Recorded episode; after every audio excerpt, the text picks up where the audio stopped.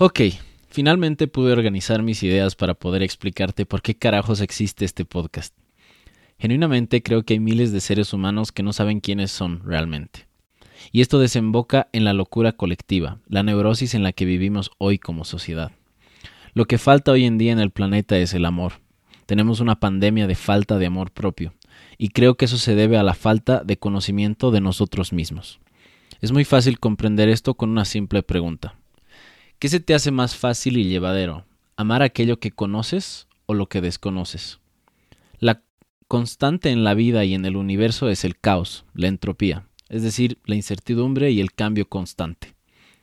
Todo está constantemente cambiando y casi nada es certero ni fijo, pero hay dos cosas que sí lo son.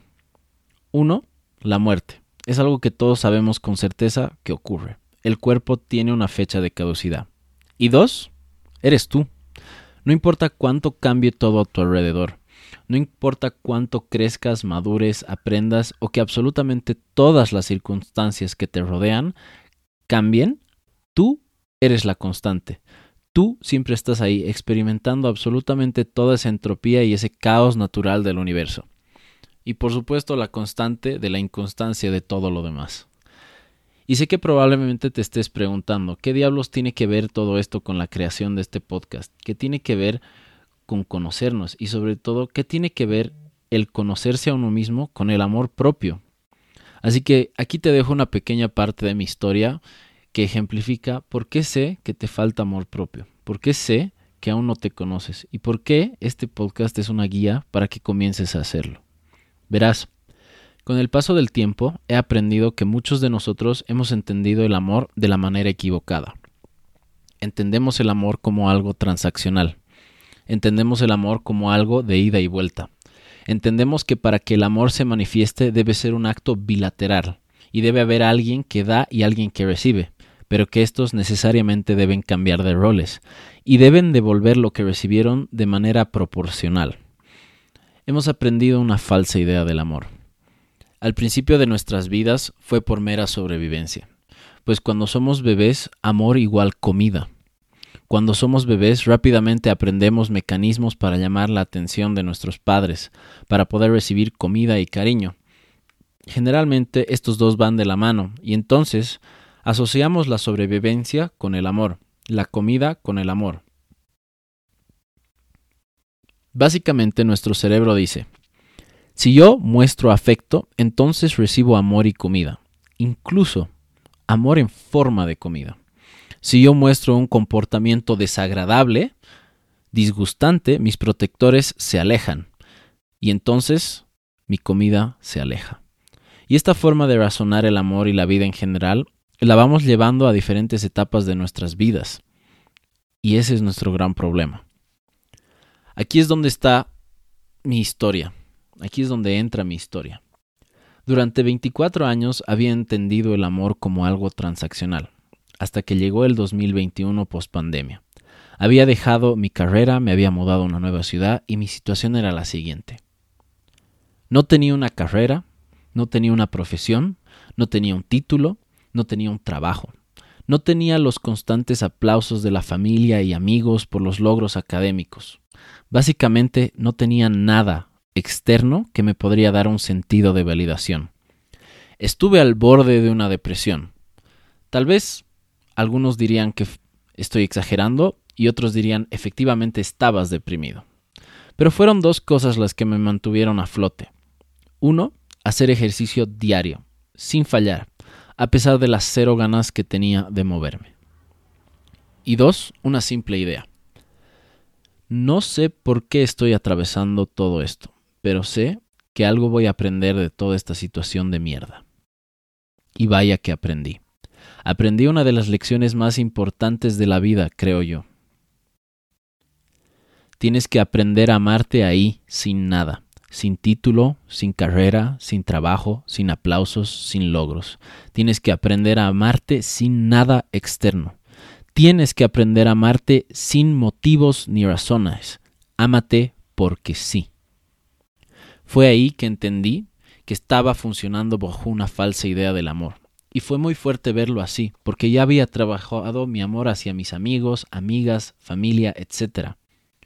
Mi amor hacia el resto de las personas de mi vida ya no estaba condicionado, ya no requería ningún motivo para amar a la gente, mi amor ya no era condicionado hacia las personas de mi vida.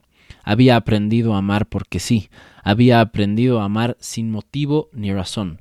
Sin embargo, lo había hecho con todos menos conmigo. Y no me había dado cuenta hasta que me quedé sin nada, hasta que me quedé sin motivos ni razones para amarme. Entonces aprendí a amarme desde un lugar más sano. Entonces aprendí que no podemos amarnos por lo que hacemos, por lo que tenemos, por lo que logramos o por lo que recibimos, porque sencillamente no somos ninguna de las cosas externas y porque éstas están en constante cambio. No podemos basar nuestro amor en algo que oscila y no es constante. Sin embargo, ya sabemos que sí hay algo constante, y eso eres tú. Descubrir quién carajos eres se trata de descubrir que no eres nada de lo externo. Se trata de comprender que eres algo que está siempre ahí, pero que no se puede describir con palabras, porque éstas ya son externas y se quedan chicas para descubrir quién realmente eres.